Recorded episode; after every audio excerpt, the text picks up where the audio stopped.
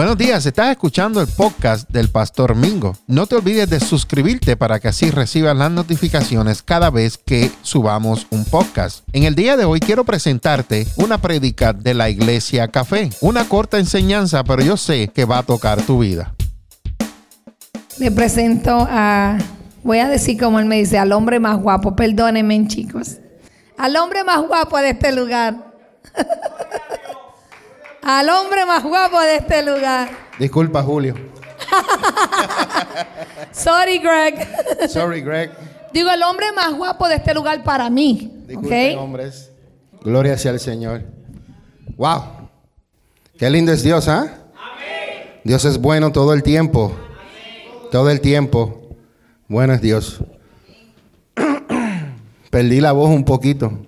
Perdí la voz un poquito, pero la gloria sea para el Señor. Amén.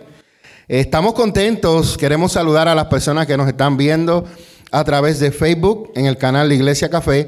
Y queremos saludar a las personas que nos están viendo en las páginas de YouTube, en el canal de YouTube Iglesia Café, las páginas de Facebook Mingo y María y la página de Iglesia Café. Sean bendecidos.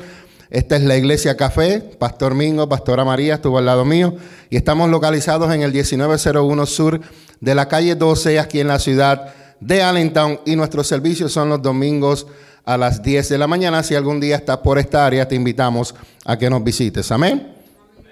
En esta hora eh, quiero saludar a mi hermano que llegó, mírenlo allí. Saludar a mi hermano que está por ahí. Y saludar a las visitas que están con nosotros y los que están eh, de regreso. Sean bienvenidos. Hoy, eh, si usted mira a su alrededor, usted Posiblemente usted no vea tanta gente como está acostumbrado a verlos, pero aquí lo más importante es que está el que tiene que estar. Aquí si hayan cinco está el Espíritu Santo y si hay 200 o 300 el Espíritu Santo está aquí. Aquí el más importante es Él. Usted sabe que antes yo como pastor me afligía cuando la gente no venía. De verdad, antes yo me afligía. Pero ahora yo no me aflijo. Yo no me aflijo ahora, Juan. ¿Tú sabes por qué no me aflijo? Porque el que más importante tiene que estar aquí está. Y eso para mí es suficiente. ¿Usted sabe algo? El que no vino, se lo perdió. El que no vino, se lo van a contar. Y tú sabes que lo que es contar no es lo mismo cuando tú lo vives. Algunos de ustedes han estado, Greg, yo creo que tú has estado en un juego de béisbol, en un juego de fútbol, en el hockey. A mí nunca me gustaba el hockey. Bueno, no me gusta, mi, mi deporte favorito es el béisbol. Pero cuando yo fui al el Center aquí, eso es otra experiencia. Lo mismo sucede, tú lo puedes ver por Facebook, pero la experiencia que tú vives aquí es diferente. Así que lo que nos están viendo por, Facebook, los, los, exhorto a que nos visiten y se gocen de. Yo sé que ustedes sintieron la presencia, pero de lo que sucedió aquí, las cosas que usted no vio detrás de esa cámara, no tienen palabras. Amén. En esta mañana yo estaba leyendo eh, Job capítulo 28. Y usualmente yo me preparo en el mensaje y hago un PowerPoint. Pero en esta semana no sé qué me pasó, que no hice, no hice PowerPoint, no hice nada. Y yo decía, Señor, tenemos la conferencia de matrimonio, uno está ocupado, no está haciendo tantas cosas. Y yo digo, Señor, ya en este domingo, ¿qué tú quieres? Porque no es lo mismo de tú sentarte, buscar un tema y escribirlo, a que Dios quiera traer una palabra de parte de Él para la congregación. Se puede escribir, pero no es lo mismo. Entonces hoy, en el día de hoy, yo digo, Señor, no tengo nada escrito, no tengo nada en la iPad, no tengo nada en el, Word, no tengo nada en el PowerPoint. ¿Qué tú quieres, Señor? Digo yo dentro de mí, Señor, que tú quieres que yo hable hoy a la gente. Tengo, porque siempre uno escribe, siempre uno guarda. Y yo puedo ir ahora y buscar un mensaje, pero yo no quiero hablar algo que yo quiera hablarle a ustedes. Yo quiero que sea el Espíritu Santo que hable en esta mañana para cada uno de ustedes. Amén. Y subiendo aquí, me encontré con el Salmo 18. Así que usted vaya a buscar a su Biblia y busque el Salmo 18. Y aquí, como dice el buen músico que sabe tocar, vamos a darle a capela. ¿Sabe lo que es a capela? Que cuando no hay instrumento, tú escoges algo y empiezas a... Y aquí nos vamos hoy a capela, no nos vamos con PowerPoint y no nos vamos con nota. Hoy nos vamos a capela a lo que Dios quiera hablarnos. Amén. Salmo 18, del versículo 1 en adelante. Y vamos a leer hasta que Dios nos diga. Amén. Salmo 18, versículo 1. Yo voy a leer de la nueva traducción viviente, ¿ok? Algunos de ustedes tienen la Reina Valera, otros tienen la nueva versión internacional, otros tienen Palabra de Dios, otros tienen la Biblia de los hispanos. Pero en el día de hoy yo te leo de la nueva traducción viviente y dice el, Salmo 18, la palabra de Dios, que penetra y divide el espíritu y el alma. ¿Y qué no hace la palabra de Dios con nosotros? Dice este salmo de David, siervo del Señor, él entonó este cántico al Señor el día en que el Señor los rescató de todos sus enemigos y Saúl. ¿Cuándo fue que él cantó esto? Cuando Dios que los rescató de todos los enemigos. ¿Cuántos de ustedes tienen enemigos? Mano, digan todo porque nosotros no tenemos lucha contra carne ni sangre, sino contra el mundo espiritual. Todos ustedes tienen enemigos. Cuando usted no viene a la, a la, iglesia, usted sabe qué pasó. El enemigo le venció en esa, en esa batalla.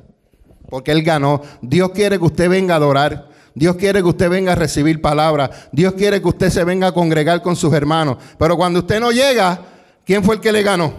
El enemigo. Así que usted métase en su mente que la lucha de usted no es contra el pastor. La lucha de usted no es contra la hermanita que no le cae bien a usted. La lucha de usted no es con la pastora que es fuerte en carácter y le hable las cosas a usted como son. La lucha de usted es contra todo espíritu de maldad que se levanta del infierno que Satanás envía para que usted no cumpla el propósito de Dios.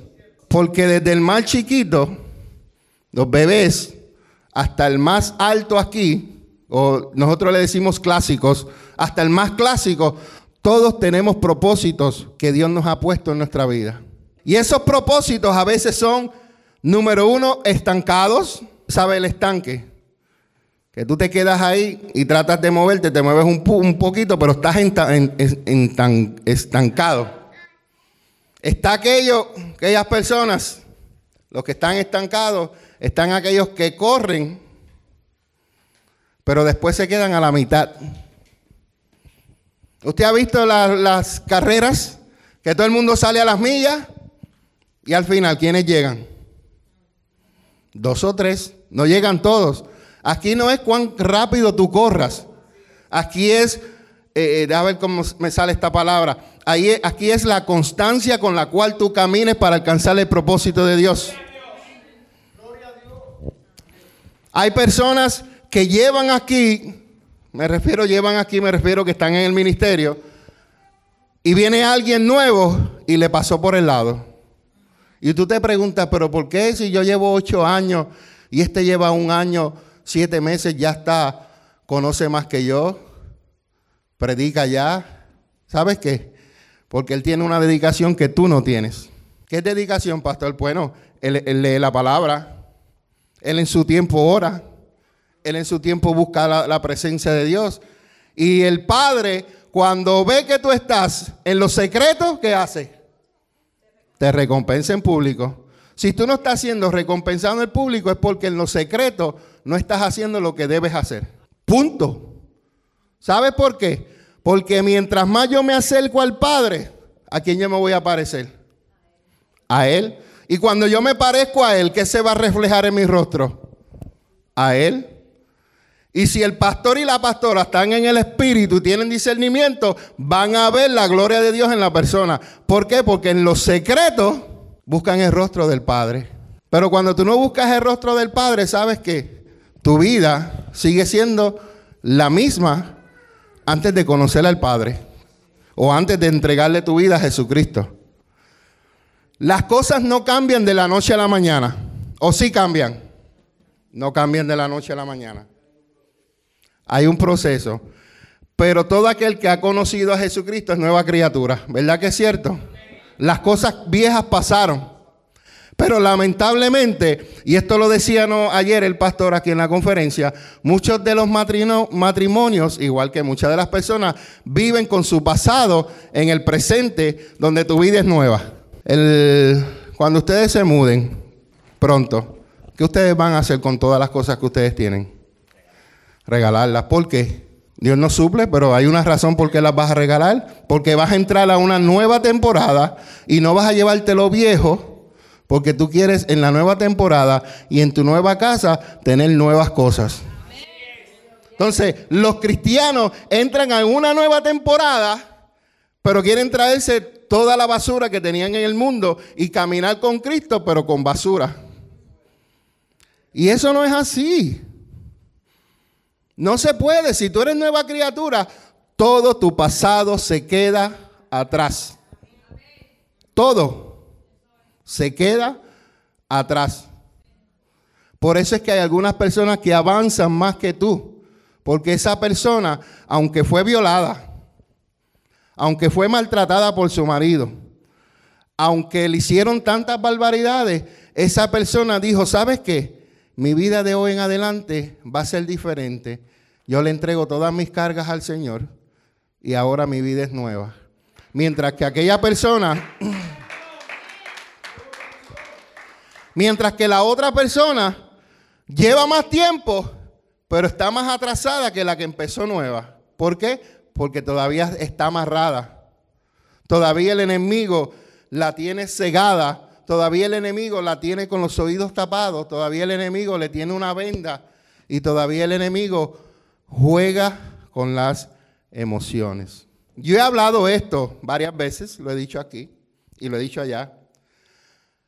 Hubo un momento en mi vida donde yo fui cómplice, me gustó lo que dijo el, pastor ayer, tanto es culpable el que mata la vaca, el que mata la vaca, como el que le aguanta la pata. Entonces, en mi vida, yo fui cómplice de algo que hice junto con esta persona. Cuando vengo a los caminos del Señor, me arrepiento, le pido perdón, pero el enemigo jugaba con mis emociones. Dios no te va a perdonar. Eso, eso es algo fuerte que tú hiciste. Y jugaba, y jugaba, y jugaba. Hasta. Les voy a decir hasta. Por eso es que usted tiene que conocer la palabra. Porque cuando el enemigo viene a atacarlo, como lo hizo con Jesús, ¿con qué Jesús le contestó las tres veces? Con la palabra. Pero si usted no la lee, usted no le puede contestar al enemigo con la palabra. Y mira, cuando yo leí esto, yo dije, diablito te gané. Primera de Juan capítulo 1, versículo 9 dice, si confesamos nuestros pecados a Dios, hay algo que hay que hacer primero, hay que confesar. Si tú no confiesas, Dios no te va a perdonar. Pero si los confiesas y confiesas tus pecados a Dios, dice que Él, nuestro Padre Celestial, es fiel y justo para perdonarnos nuestros pecados y limpiarnos de toda maldad. Y yo dije, oh, eso es así. Señor, perdona. Ya Dios me limpió, me perdonó, me sanó. Ahora cuando el diablito venga a decirme otra vez, Dios me dice que si yo confieso mis pecados, Él es fiel para perdonarme. Él es fiel, Él no miente. Es más, voy allá donde la escritura que, otra escritura que aprendí, que dice que cuando nosotros confesamos nuestros pecados y Dios nos perdona, Dios los tira al fondo de la mar. Pero muchos de los cristianos son cristianos buzos. Los cristianos buzos son los que se ponen la careta y van al mar a buscar el pecado para volvérselos a poner. Entonces, cuando yo aprendí eso, ya yo dije, ya no me vas a acusar más nada. Porque la Biblia dice que Satanás es un acusador. Y si usted no conoce la palabra, usted no le puede devolver para atrás la galleta que te dio. Porque cada vez que, que te recuerda algo, te está acusando y te está dando. Pero si tú no conoces la palabra, no tienes con qué defenderte. Pregunta a los que cogieron la clase. De la armadura de Dios, ¿cuántas son defensivas y cuántas son ofensivas? Primero que nada, ¿cuántas son las armaduras? Si alguien se sabe cuántas son. No se saben cuántas son. Las que cogieron la clase. Ajá. ¿Cuántas son? Ok. Pero de estas armaduras, de estas armaduras hay una sola que es para defenderse. Perdón, para ofender, para... Ya, defender, ya. Porque las otras armaduras, tú sabes lo que hacen, te protegen. Pero la palabra de Dios es la que nosotros utilizamos para... Que la, la palabra de Dios tiene un significado que dice que es que la espada, ¿verdad? Y con la espada tú peleas, tú te defiendes, tú atacas, pero las otras tú te cubres y te proteges. Pero si no conoces la palabra de Dios, mira, no te vas a defender. Todo el tiempo el enemigo va a estar así. Disculpa, ¿verdad? Me salí fuera de cámara. Y te da por ahí, perdona, suavecito. Te da por acá. Te está aprovechando. Te da por acá. Ay, te di con el reloj, disculpa. Y este duele. Y donde más el enemigo te ataca, en la mente.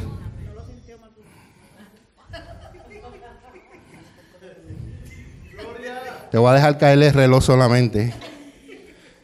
Y con amor. ¿Dónde es que el enemigo nos ataca más?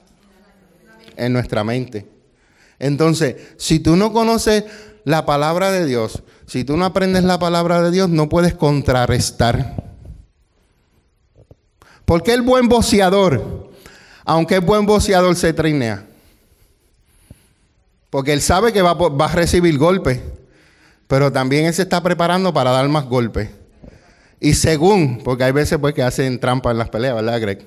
Le roban las peleas a la gente. Pero el que más da cantazo y el que más da puño es el que gana. Aunque a veces se las roban, ¿verdad? Como a Coto una vez y a otra gente, Tito Trinidad, ¿tú entiendes? Back then. Pero es cierto, el que más da es el que gana. Entonces, si el enemigo te viene a atacar y tú no sabes contrarrestar, ¿quién va a ganar? Mm. ¿Están castando? ¿Están despiertos? Y eso no, leí, no he leído ni un versículo. Del Salmo 18, gloria a Dios. Nada más leí el título que decía ahí que David entonó ese cántico cuando Dios lo entregó de los enemigos. Porque cada uno de nosotros tenemos enemigos. Dijo el pastor Mauricio Leiva, el enemigo no te va a atacar donde tú no has entrado o no has conocido. ¿Se recuerdan? Él te va a atacar en lo que ya tú conoces y él sabe que es tu debilidad. Cada uno de nosotros tenemos debilidades. El que me diga a mí que no tenga debilidad, pase aquí que lo quiero liberar. Porque todos tenemos debilidades. Y el enemigo conoce cada una de ellas y por ahí es que te ataca. Mujeres, levante su mano. Si usted no le ha entregado sus hijos a Dios, usted es presa fácil para que el enemigo lo ataque por sus hijos. Te expresa fácil. Porque es que la. no- perdón, ya iba a decir nosotras. Eh, nosotras. Pero ellas, pero ellas son leonas con sus hijos. ¿Tú quieres ver una madre enojada? Habla mal de sus hijos para que tú veas. Aunque él sea drogadicto, a los ojos de la madre es el mejor hijo. Aunque él sea como sea, ante los ojos de la madre, él es mi hijo y es el mejor hijo. Pero si usted, madre que me está escuchando, usted no le entrega a los hijos a Dios, el enemigo la va a atacar por esa área a cada rato, porque es su debilidad. Ayer hablaba el pastor Mauricio que hay muchos hombres que les gusta ver pornografía. Entonces, en la pornografía entran muchos espíritus donde atacan a tu casa, a tu hogar, a tus hijos. Pero si tú viniste a los pies del Señor y antes veía pornografía y sigues viendo pornografía, sabes que el enemigo te va a seguir dando por ahí. Y si algún día ya la dejaste, el enemigo te va a tirar, como dijo el, el pastor, flashes. Flashes. Hermano, no tengo el teléfono aquí, o sí lo tengo aquí. Cuando uno está en el teléfono, si tú no tienes cuidado, tus ojos se te pueden clavar. ¿Sabes lo que es clavar? Que tú puedes estar así y viste algo y te quedaste paralizado y hiciste, te clavaste. los ojos. Te lo digo porque al principio a mí me pasaba, tú ibas y, y, a veces estás hasta, hasta en websites cristianos, estudiando, buscando información para prepararte y de momento sale y el Señor reprende ese demonio y sigue. Pero aquel que es débil sabe que sus ojos se le van a clavar. Y como el diablo sabe que esta es tu debilidad, ¿sabes qué? ¿Por qué los anunciadores ponen, bueno, Señor, solo pusiste tú en mi mente, ok? ¿Por qué, lo, ¿Por qué los auspiciadores le ponen cosas así en los websites cristianos cuando se supone que en esos websites no lo hagan? ¿Sabes por qué? Porque hay un consumo. Y porque hay un consumo, ellos ponen lo que es donde lo consumen. Y hay un montón de cristianos a la secreta oscuros que ven pornografía en sus casas. Y eso hay que cortarlo. Porque eso te trae maldición para ti, para tu familia y para tus hijos. Y tienes un montón de puertas abiertas donde el enemigo te puede atacar en tu salud. Yo no le miento, yo veía pornografía. El hombre que no... Y mire, mire, eh, eh, hermano Juan, en los tiempos de antes, tú llegabas de la escuela, los que se rieron son guilty. los que se rieron son culpables.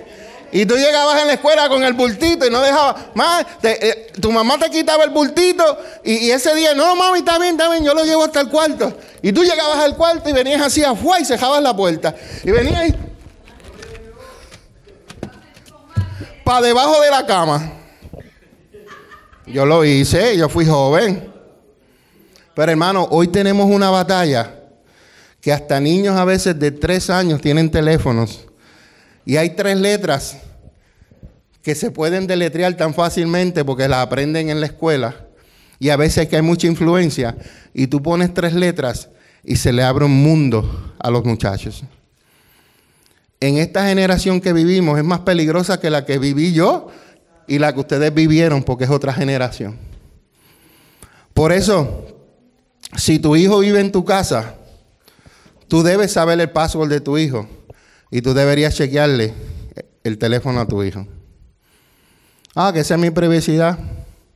Tu privacidad es cuando tú pagues renta, vivas en tu apartamento y tú te mantengas, esa es tu privacidad. Mientras yo te mantenga y yo te compre lo que tú necesites, en esta casa la autoridad y el sacerdote es el hombre. Y si no hay un sacerdote, un hombre, y tú eres mujer soltera, pues usted es la que, la que manda dentro de la casa. Así que cuidemos nuestros ojitos de lo que vemos y cuidémonos de esas áreas donde el enemigo sabe que somos débiles. Si usted era una persona que robaba, o usted era una persona que mentía antes, no estoy hablando de mentiritas blancas, estoy hablando de que usted era un mentiroso. Que cuando, sí, eso, todo es mentira. Pero hay gente que mienten, pero hay gente que mienten y cuando te están mirando a los ojos, tú sabes que te están mintiendo. Yo conozco personas que yo conozco que son mentirosos y cuando me hablan a mí, yo en los ojos sé que están mintiendo y yo le digo, pero ni tú mismo te estás creyendo lo que tú estás hablando. Pues, ni tú te lo crees, tú quieres que yo lo crea. No es así. Esa es otra. Y a, veces en el teléfono, en los textos, tú puedes sentir que la persona te está mintiendo. Hermano, hay veces que nosotros, nosotros como hijos de Dios debemos pedirle al Espíritu Santo que nos dé discernimiento. Si usted no le ha pedido ese don a Dios, mira, usted ayune, usted ore, pídele a Dios que le dé discernimiento porque lo va a ayudar mucho.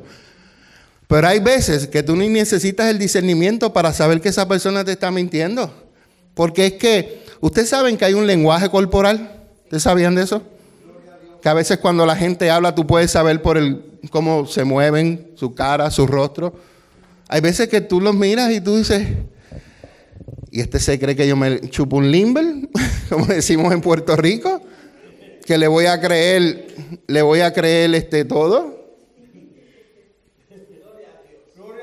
Entonces, por la área, por la área donde tú eres débil, tú tienes que cerrar esa puerta y entregársela a Dios.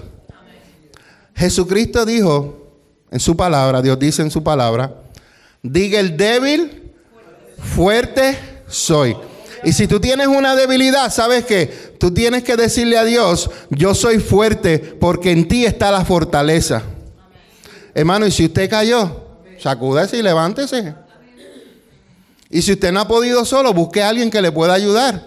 No busque una persona que usted le va a decir y después la iglesia completa lo va a saber. No. Usted busque una persona madura que vaya a orar con usted, que interceda por usted, que lo mantenga en oración hasta que usted pueda vencer eso. Porque si se le dice al hermanito que no ora, ya aprendí, aprendí esto en un libro hace tiempo. No le cuentes a nadie tus problemas si esa persona no es capaz de ayudarte. Usted le, puede contar a una persona, primeramente, donde el Espíritu Santo lo, lo, lleve y donde esa persona lo pueda ayudar. ¿Quiénes lo pueden ayudar a todos ustedes aquí? Primero Dios y los pastores. ¿Tú sabes por qué? Porque cuando usted llega a los pastores, como ética pastoral que tenemos en esta casa, lo que a mí me dicen, si es privado, si esto es encerrado, eso se queda en nosotros. Hay cosas que ustedes le han dicho a la pastora que ella nunca me ha dicho, porque es entre ustedes y ella. Y hay cosas que hay hombres que me han dicho que eso es entre ellos y yo. Porque estamos para ayudar, pero si usted va a la fuente incorrecta, se va a crear un caos. Amén. Vamos a leer el Salmo. Salmo 18 dice así, te amo, Señor, tú eres mi fuerza. Mira cómo comienza David cantando en esto. Lo primero que le dice a Dios es, Señor, yo te amo, tú eres mi fuerza. Cuando usted se sienta en esos momentos difíciles, cuando usted se sienta en esos momentos donde usted cree que le ha fallado a Dios, usted venga donde la presencia de Dios y dile, Señor, te he fallado, pero yo quiero dejarte saber que yo te amo y que tú eres mi fuerza. Hoy resbalé, hoy te fallé, pero vengo confesando mi falta y mi pecado porque yo sé que tú eres fiel y eres justo para perdonarme y librarme de toda maldad.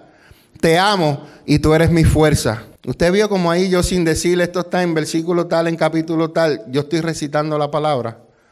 Pero si usted la conoce, usted la puede recitar también.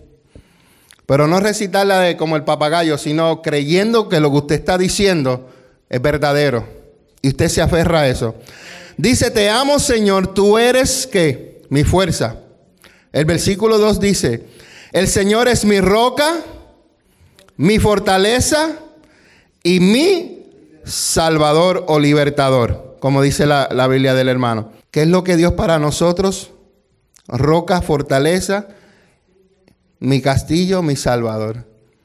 ¿Qué sucede cuando tú formas una casa en una roca y vienen las tormentas? No se cae. Si nosotros nos fundamentamos en la roca que es Cristo, ¿qué va a pasar cuando vengan las pruebas, las tormentas y las dificultades? Vamos a permanecer. Pero si tú montas tu casa en, un, en una fundación que es movible como la arena, o un suelo que no está preparado para aguantar, ¿qué va a pasar con, con la casa? Se cae, se destruye, se la lleva el viento, se la llevan los ríos, el lobo viene y te la sopla y se cae o se mueve, como dice la historia del lobo. El Señor es roca, nuestra fortaleza, nuestro castillo. ¿Cuántos conocen aquí que muchos países tienen embajada de Estados Unidos? Y muchas veces cuando hay gente que tiene problemas, a veces tú lo ves hasta en películas, que están corriendo de algo y van y se meten a la embajada. ¡Pum! Porque en la embajada hay que protección. Porque si tú eres el ciudadano, ellos te protegen a ti. Lo mismo sucede con nosotros. Cuando nosotros estamos en problemas, en dificultades, en todas estas cosas, nosotros vamos al castillo seguro y nos refugiamos dentro del castillo, porque dentro de Dios nada nos puede suceder. Si tú estás fuera, te van, a, te van a coger y te van a dar. Pero si tú estás dentro, si tú haces a Dios tu, tu roca, tu castillo, tu fortaleza, Mano, no hay quien te mueva. No lo va a ver. Pero entonces, ¿eso le toca a Dios o le toca a usted? Estar, ¿a quién le toca? El castillo está. Pero si tú no entras, hay algo que nosotros tenemos que hacer. Dios está ahí para cada uno de nosotros. Pero muchos no recorremos al castillo. Queremos solucionar nuestros problemas afuera sin meternos a, a, la protección de Dios. Cuando tú estás en la protección de Dios, mira lo que sucede. ¿Están conmigo? Diga, cuando yo estoy en la protección de Dios, no hay diablo que me toque. Y si te tocan, es por dos cosas. Número uno, porque Dios lo permitió. Y la otra es por qué? Porque tú se lo permitiste. Vaya conmigo al libro de Job, capítulo 1, versículo 8. Dice, entonces el Señor le preguntó a Satanás, o si leo el 7, dice, el Señor le preguntó a Satanás, ¿de dónde vienes? Satanás contestó al Señor, he estado recorriendo la tierra, observando todo lo que ocurre. El Señor le preguntó a Satanás, ¿te has fijado en mi siervo, en mi siervo Job? ¿Te has fijado en mi sierva Cintia? ¿Te has fijado en mi siervo Julio? Julio es un hombre que está en la tierra y Julio es un hombre intachable y de absoluta integridad. Tiene temor de Dios y se mantiene apartado del mar.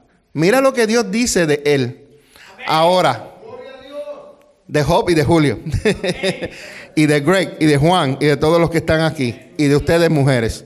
Pero Satanás le respondió al Señor, sí, yo, en, en decir que sí, coma, él, se está, él está afirmando, escucha bien, el sí y la coma quiere decir que Satanás dice sí, ¿a qué le está diciendo que sí? A lo que Dios dijo de que Job era un hombre intachable, un hombre íntegro, un hombre con temor y un hombre que se mantiene apartado del mal. Él está aceptando, yes, he is like that, yes, Julio is like that. Pero, me gustan los peros, ¿saben? Al pastor le gustan los peros. Pero Job tiene una buena razón para temer a Dios. Siempre has puesto un muro de protección alrededor de él. ¿Quién le tenía el muro de protección? ¿Por qué Satanás no podía entrar? Porque Dios lo tenía protegido.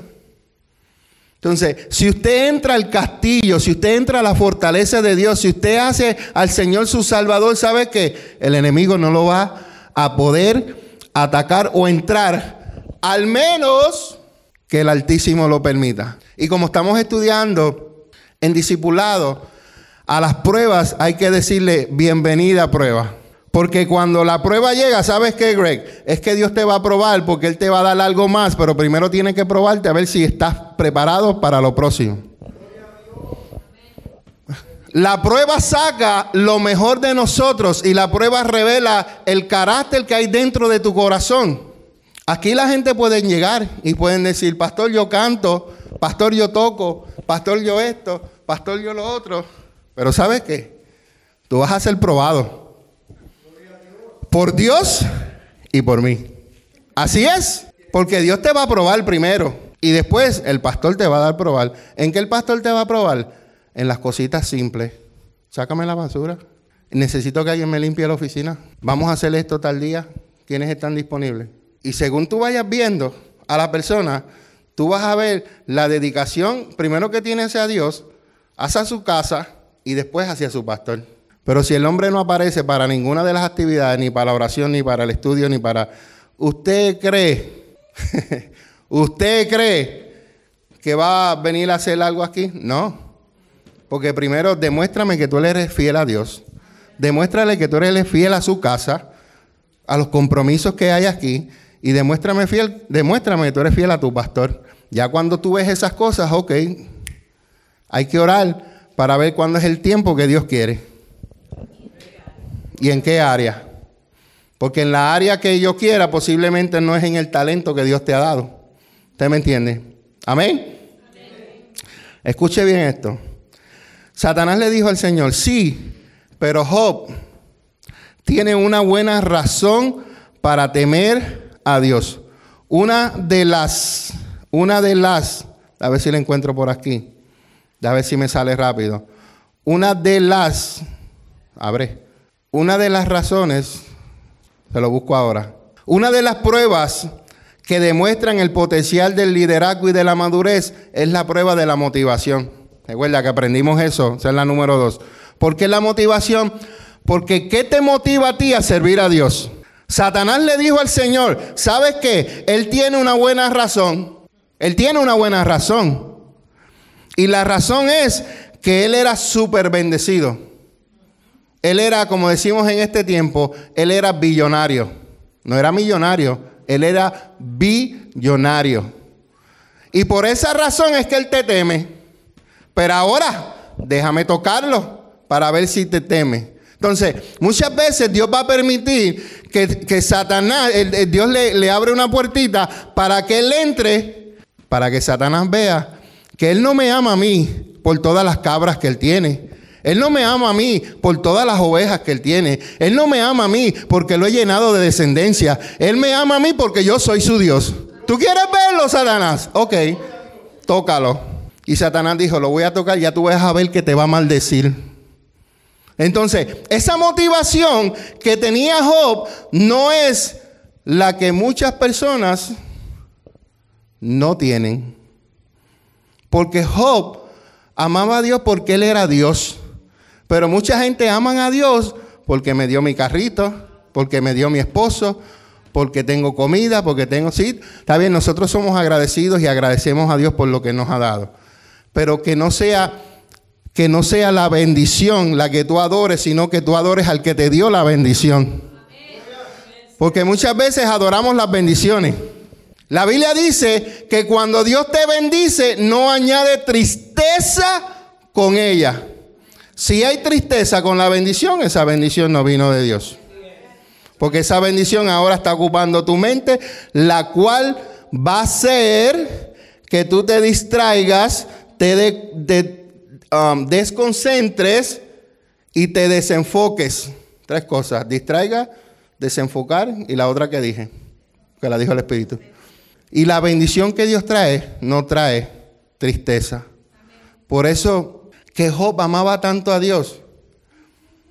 Y Satanás sabía que él era lo que Dios dijo. Pero entonces, al final de ese, o terminando casi ese versículo, dice, has hecho prosperar todo lo que hace. Mira lo rico que es. Terminó el versículo 10. El 11 comienza. Así que extiende tu mano y quítale todo lo que tiene. Ten por seguro que te maldecirá en tu propia cara. Y el Señor le dijo, de tan seguro que Dios estaba, de lo fiel que era Job, le dijo, está bien, yo estoy de acuerdo contigo. Haz lo que quieras con todo lo que posee, pero no le hagas ningún daño físico. Y sucedió que Dios permitió que él lo tocara. Pero cuando él perdió todo, lo primero que hizo Job, ay Dios mío, que muchos de nosotros debemos aprender, esta adoración es una adoración que va, que es un nivel bien alto.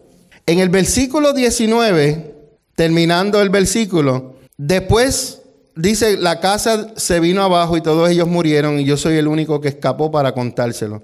Del versículo, eh, posiblemente del versículo 13 al versículo 19, todo lo que recibió Job fue malas noticias. Si en la semana todo lo que usted recibe es mala noticia, ¿qué usted va a hacer al final? Bueno, eso, es lo que dicen, pero tenemos que adorar a Dios. Tenemos que adorar a Dios. Porque a Dios no, nosotros no adoramos a Dios por lo que Él nos dio. Nosotros no adoramos a Dios porque él, por lo que Él nos quitó. Nosotros adoramos a Dios porque Él es Dios y punto. Se acabó. Si Él quiere que yo viva en una mansión, Julio, yo lo voy a adorar. Pero si Él quiere que yo viva en una esquinita, ¿sabes qué? También lo voy a adorar. Porque mi adoración no depende del estado de ánimo mío. La adoración no depende del estado donde yo me encuentro. La adoración depende de la actitud de mi corazón. Porque tú puedes tener mucho y ser un mal agradecido y no adorar a Dios. Y puedes tener poco y ser también mal agradecido y tampoco adorar a Dios. entonces, es cuestión de actitud. ¿Cómo está tu corazón dentro? ¿Me explico? ¿Quieren ver lo que hizo Job? Terminando ahí. Job se levantó, rasgó su vestido en señal de dolor Después se rasuró la cabeza y se postró en el suelo para adorar. Si usted recibe en esta semana las noticias que Job recibió, que todos sus hijos, sus nueras, sus nietos murieron todos, ¿usted se levantaría y adoraría a Dios? Porque no es lo mismo decirlo sin tú vivirlo. Por esas veces que a mí me hacen preguntas y yo a veces no sé porque yo digo, yo tengo que vivir la experiencia para yo contártela. Porque yo puedo decirlo, pero vamos a vivir la experiencia y ahí yo te digo, porque decirlo es fácil. Es como dice el buen puertorriqueño, de la boca para afuera es un mamey. Gracias a los boricuas que están aquí por ayudarme. Mira, cuando él se, él se levantó, se vistió o se rasgó su vestido, después se peinó, se rasuró la cabeza, se postró en el suelo para adorar, él dijo, desnudo salí del vientre de mi madre, ¿verdad? O al menos que usted salió vestido con un gabancito como el pastor y una corbata. Todos ustedes nacieron desnudos. Y Job dijo, esta fue su adoración. Desnudo salí del vientre de mi madre y desnudo estaré cuando me vaya. El Señor me dio lo que tenía y el Señor me lo ha quitado. Alabado sea el nombre del Altísimo del Señor. ¿Les puedo contar este testimonio? ¿Les puedo contar este testimonio? Algunos de ustedes lo saben, otros no lo saben. A mí me reposeyeron el carro. Algunos lo saben, otros no. El pastor no tiene carro. Cuando a mí me reposeyeron el carro, esto fue lo que sucedió. Daniela, Gabriela, vamos para las tiendas, vamos a ir a comprar algo. Vamos a ir con la llavecita. Yo miro el carro porque yo siempre lo parqueo al frente. Y digo, adiós, mi carro. Pues yo, a veces tú crees que lo parqueaste aquí, pero está en el otro lado, pues yo voy para allá. Y yo digo, adiós, ¿y mi carro? Y yo buscando mi carro, yo, yo dije, ¿se lo habrá llevado mi esposa? No, pero si la guagua ya la tiene, ¿cómo se puede llevar dos carros a la misma vez? Ay, porque tu mente rápido empieza, tú sabes, a, pensar. Y yo digo, wow, mi carro, qué raro. Y pues las muchachas se volvieron locas y yo, mira, con mi compostura, tranquilo, ok. Lo primero que hacer, no puedo llamar a la policía porque no sé si fue robado. Déjame llamar primero a la Kia porque mi carro era un carro um, lease, era un carro que no es mío, hasta yo lo pago por tres meses y después yo decido si me quedo con él o lo entrego y cojo uno nuevo. Y apenas me faltaba un año, ¿verdad? Entonces yo vengo y llamo a la Kia. Y en la Kia me dicen, eh, ¿cuál es esto, esta información? Yo le doy mi información. Ok, el carro lo reposeyeron hoy. Oh, ok. Y ella me pregunta, ¿tú quieres eh, pagar para que te restauren el carro? Y dije, no, no, está bien, quédense con ellos. Le dije yo, yo tenía, no los chavos, mi esposa está... Si yo decía que no, yo le decía a mi esposa, préstame los chavos, dame los chavos, ya me lo daba. Aunque tenemos la cuenta juntos, pero a lo que te refiero es que sí había el dinero. Y la cosa fue que al yo enfermarme por un par de meses, yo me atrasé en el carro, pero después empecé a pagarlo y ya llevaba dos meses pagado. Y ellos me habían mandado email donde mis pagareces se iban a poner al final del, del lease. Ok, vamos a pagar, seguir pagando el carro, no hay problema. Pero lo que te quiero decir con esto es que mis hijas no tuvieron, no lo recibieron como yo lo recibí. Porque yo pensé, ok, el carro se lo llevaron, tenemos un carro nuevo, gracias a Dios. 450 de carro, 100 de seguro, 550. Piense, eh, desde que yo me enfermé, estábamos cogiendo una colecta venía un incentivo que estaba mandando y yo estaba cogiendo 800 dólares semanal, pero después ese incentivo se fue, so yo me quedé en dos. Usa la matemática, o que si yo cojo 200 pesos semanales, son 800 mensuales. ¿Me siguen? De esos 800 mensuales yo tengo que pagar 550. ¿Cuánto me quedan a mí para yo vivir? 350. 250 me quedan. ¿Tú estás segura? Ustedes están bien en la matemática. Son buenos. 250. ¿Puede un hombre pagar la renta, vivir con 250? No. Hay veces que nosotros tenemos que ver las cosas más allá. Y tú sabes por qué. Te voy a decir el por qué. Te voy a decir el por qué. Porque Dios a mí me dio una palabra profética y me dijo que yo iba, a ser el pastor, eh, ¿cómo es pastor? El, eh, a full time pastor. Un pastor a tiempo completo. No trabaja secular. Un pastor de tiempo completo está completamente sometido a la obra. Yo pensé, si Dios me habló esto, y es la hora de yo ejecutarlo. Yo estoy caminando en lo que Él me dijo. ¿Ok? Pero antes de eso, la pastora es testigo. Antes de eso, que me llevaran el carro, ¿tú sabes lo que yo hice? Yo maté el buey y con la leña que tenía amarrado el buey, el yugo, quemé la leña. ¿Me están siguiendo lo que le estoy diciendo? El buey lo maté, la leña la rompí y con la leña que hice, hacé el toro. ¿Tú sabes lo que significa eso? Yo le quité los stickers de Uber and Lyft de mi carro, profetizando de que yo no volvía a trabajar para ellos. ¿Qué fue lo que hizo Eliseo cuando Elías fue y lo ungió como profeta? Le dijo, sígueme, lo que yo le acabo de decir. Él mató el toro, la leña la rompió, hicieron una fiesta y después siguió Elías. Porque muchas veces nosotros tenemos que dejar atrás porque si tú no lo rompes, si tú no lo quemas, vas a volver a regresar. Entonces, al yo quitarle los stickers a, lo que dice Uber y Lyft a mi carro, yo le estoy diciendo a Dios, ya maté el toro, ya rompí la leña, ahora te voy a seguir y voy a caminar en fe. Oh, tú vas a, ¿Tú vas a caminar en fe. Ok, te voy a quitar el carro. Vamos a ver si vas a caminar en fe. Porque si yo camino en fe, ok, le quitaste el sticker al carro, pero todavía tienes el carro. En cualquier momento te puedes montar y empezar a hacer Uber otra vez. Hello, ¿me están siguiendo? Pero Dios, en su jueguito, ok, tú vas a caminar en fe, te voy a quitar el carro porque ahora no tienes cómo hacer Uber. Ahora, vas ahora sí que vas a caminar en fe. Pastora, ¿nos ha faltado algo? Gracias al Señor. Hermano, esta temporada que nosotros estamos viviendo, le damos gracias a Dios que Dios no... Mira, a veces nos tocan la puerta y nos traen compra. Hay muchos sitios que reparten compra. Y hay hermanos que nos llegan con bolsa, nos llegan con caja a la casa. Y Dios nos ha bendecido de una manera y seguimos confiando en Él. Antes de que la pastora terminara su trabajo en el censo, ya Dios le tenía otro alineado con la cantidad que Dios le, ella le pidió a Dios. ¡Pum! Y está en vacaciones, ya lleva tres semanas de vacaciones en casa, estoy loco que se vaya a trabajar ya.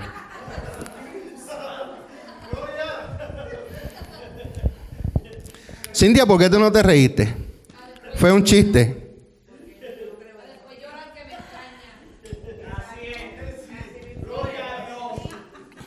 Ustedes se ríen, ustedes se ríen, pero porque es una broma que yo dije, lo que no están viendo es una broma, el pastor porque en las mañanas nosotros nos levantamos, compartimos, bebemos café, porque hacía tiempo no lo hacía, ¿no? Y después, si ella tiene cosas que hacer, eh, ella me trae aquí, yo paso todo el día en la iglesia. Yo vengo a la iglesia, estoy aquí, hago mis cosas. Me, gusta, me gusta la paz que hay en este lugar. Me gusta la presencia de Dios. Que, que aún aunque, aunque nosotros nos vayamos hoy, aquí cuando tú entras y estás solo aquí, aquí tú sientes algo especial en este lugar. Cuando tú llegas. Y yo pues trabajo en mi oficina, hago mis cosas, preparo todas las cosas que ustedes ven en tiempo con el Señor, llorar con el Señor, preguntarle al Señor a veces por qué. Aunque yo no debo preguntarle al Señor, pero pues, ¿por qué Señor? Ayúdame a entender. Y si no me ayudas a entender, pues está bien. Yo confío en ti y es tu voluntad. Y he aprendido. Amén. Entonces, me queda un minuto para terminar, dos minutos a las y 25. Entonces estaba, estaba hablando acerca de, de que Dios es nuestra roca, nuestra fortaleza, nuestro Salvador. Mi Dios es mi roca en quien encuentro protección. El versículo terminando el 2 dice, Él es mi escudo, el poder que me salva y mi lugar seguro. Creo para aquí, al frente. Ayer, ayer el pastor Mauricio dio un ejemplo y este versículo que está aquí habla acerca de eso, que Dios es nuestro escudo. ¿Dónde está el escudo? ¿Acá atrás? Vamos a suponer que Él es el escudo. Si el escudo está atrás y el enemigo me ataca, ¿qué pasa? Me va a matar. Pero, Gres, párate aquí. Pero si mi escudo está al frente y el enemigo me ataca, yo, levanto, yo tengo mi escudo y ¿qué hace el escudo? Me protege, dobla para la derecha. Si yo voy para la derecha y hay un ataque, la Biblia dice que Dios es mi escudo. Y como Él es mi escudo, ¿quién recibe los cantazos? No Greg, Dios. Dios recibe los... es que Es que Bárbara lo está viendo con los ojos del amor. Dios no está, Bárbara no está viendo que, que mi escudo es Dios. Y cuando el enemigo me ataque, yo tengo mi escudo. Mi escudo es mi protección. Dios es mi protección. El que recibe los cantazos es Dios. Y en ese salmo, gracias Greg, y en ese salmo, en esos primeros dos versículos que Dios me permitió predicar, yo quiero que en esta mañana tú sepas que cuando tú te metes dentro del castillo y tienes la protección de Dios, Dios te cubre a ti, te cubre a tus hijos, pero hay momentos en que Él permite que tú pases la prueba. Y la prueba viene, pero es para tu beneficio. Lo más que hacía mi pastora cuando pasaba la prueba era, no. Lo más que hacía, no que haces. Lo más que hacía mi pastora cuando venía la prueba era, no. Lo más que hacía mi pastora cuando le llegaba al principio las pruebas, ¿qué era que hacía? Quejarse. Y mientras más se quejaba, ¿sabes qué? Más fuerte recibía. Más la apretaba a Dios. Hasta que aprendió a aceptar las cosas, postrarse en, en su rostro y decir al Señor, Señor, no entiendo, pero hágase tu voluntad. Porque la prueba va a sacar lo mejor tuyo. Y en la prueba Dios te va a llevar de nivel a nivel y de gloria en gloria. Vamos a estar puestos de en pie. Vamos a darle gracias al Señor. Gracias Padre por tu tiempo hermoso. Gracias eterno Dios. Porque tú tienes todo en control. Y gracias porque tú eres nuestra fuerza. Te amamos porque eres nuestra roca. Te amamos porque eres nuestra fortaleza nuestra protección, nuestro Salvador. Te amamos porque eres tú, Señor, el que nos tiene protegido, el que tiene protegido a, mi madre, a mi padre, a mis hermanos, a mis hijos, a mis nietos. Eres tú el que los tienes protegidos. Te amo, Señor, porque tú eres Dios. No te amo por las bendiciones que me das, sino te amo porque tú eres el eterno, eres Dios. En esta hora, cierre sus ojos ahí donde usted está. Cierre sus ojos donde usted está. Gloria sea al Señor, aleluya. Te adoramos, Padre, te exaltamos, te glorificamos. Dígale al Señor en esta mañana, clamé a ti, oh Dios, quien eres digno de alabanza y me salvaste de mis enemigos. Me enredaron las cuerdas de la muerte. Me arrasó una inundación devastadora. La, tumba me envolvió con sus cuerdas y la muerte me tendió una trampa en el camino. Hermanos, en el camino de su vida, Satanás le ha rendido muchas trampas para que usted caiga y la muerte se lo hubiera llevado. Repita conmigo, pero mi angustia, yo clamé a Dios, sí, oré a mi Dios para pedirle ayuda.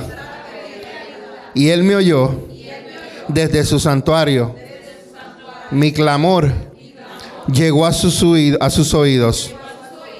Abrió los cielos y él descendió. Había oscuras nubes de tormenta debajo de sus pies. Nubes densas taparon el brillo a su alrededor e hicieron llover granizos y carbones encendidos. El Señor se levantó retumbó desde el cielo. La voz del Altísimo resonó. Disparó flechas. Dispersó enemigos. Llegó la orden. Llegó la orden de Dios. Llegó la orden de Dios. Y todos mis enemigos se dispersaron. Oh Padre, gracias por tu palabra. Gracias Señor por tu palabra. Eso es lo que tú haces con nuestros enemigos. Cuando nos acercamos a ti, ponemos nuestra confianza en ti. Cuando decimos que tú eres nuestra roca, nuestra salvación, nuestro escudo, nuestro refugio, nuestra fortaleza, Señor, eso es lo que tú haces, te levantas y salen relámpagos y vienen nubes densas, Señor, y, y, te, y te envuelves en tu gloria, Señor, a favor de tus hijos. Eso es lo que tú haces, Señor amado, por todas las personas que te amamos, Señor. Padre, en esta hora te doy gracias. Gracias, Señor, porque has hablado el corazón al corazón de cada uno de mis hermanos. Gracias porque has sido tú el que pusiste las palabras en mis labios, Señor. Y yo sé, Señor, que esas palabras que han salido a través de mis labios, que son tuyas, van a ser el propósito por el cual fueron enviadas. No van a volver de regreso sin haber cumplido su propósito. Y yo creo, Señor, que yo veré fruto, Señor, de esta semilla que fue sembrada en el día de hoy, Padre. Bendigo a cada uno de mis hermanos en esta hora, en el nombre poderoso de Jesús de Nazaret. Un fuerte aplauso al Padre, al Hijo y al Espíritu Santo. Gracias por escuchar este mensaje. Espero que este mensaje haya sido de bendición para tu vida. Te recuerdo que no te olvides de suscribirte a mi podcast. Cada semana estaré compartiendo contigo un mensaje de edificación para tu vida. Recuerda, no te olvides de suscribirte al podcast del Pastor Mingo. Que la paz de mi amado Jesucristo sea con tu vida. Será hasta la próxima. Bendiciones.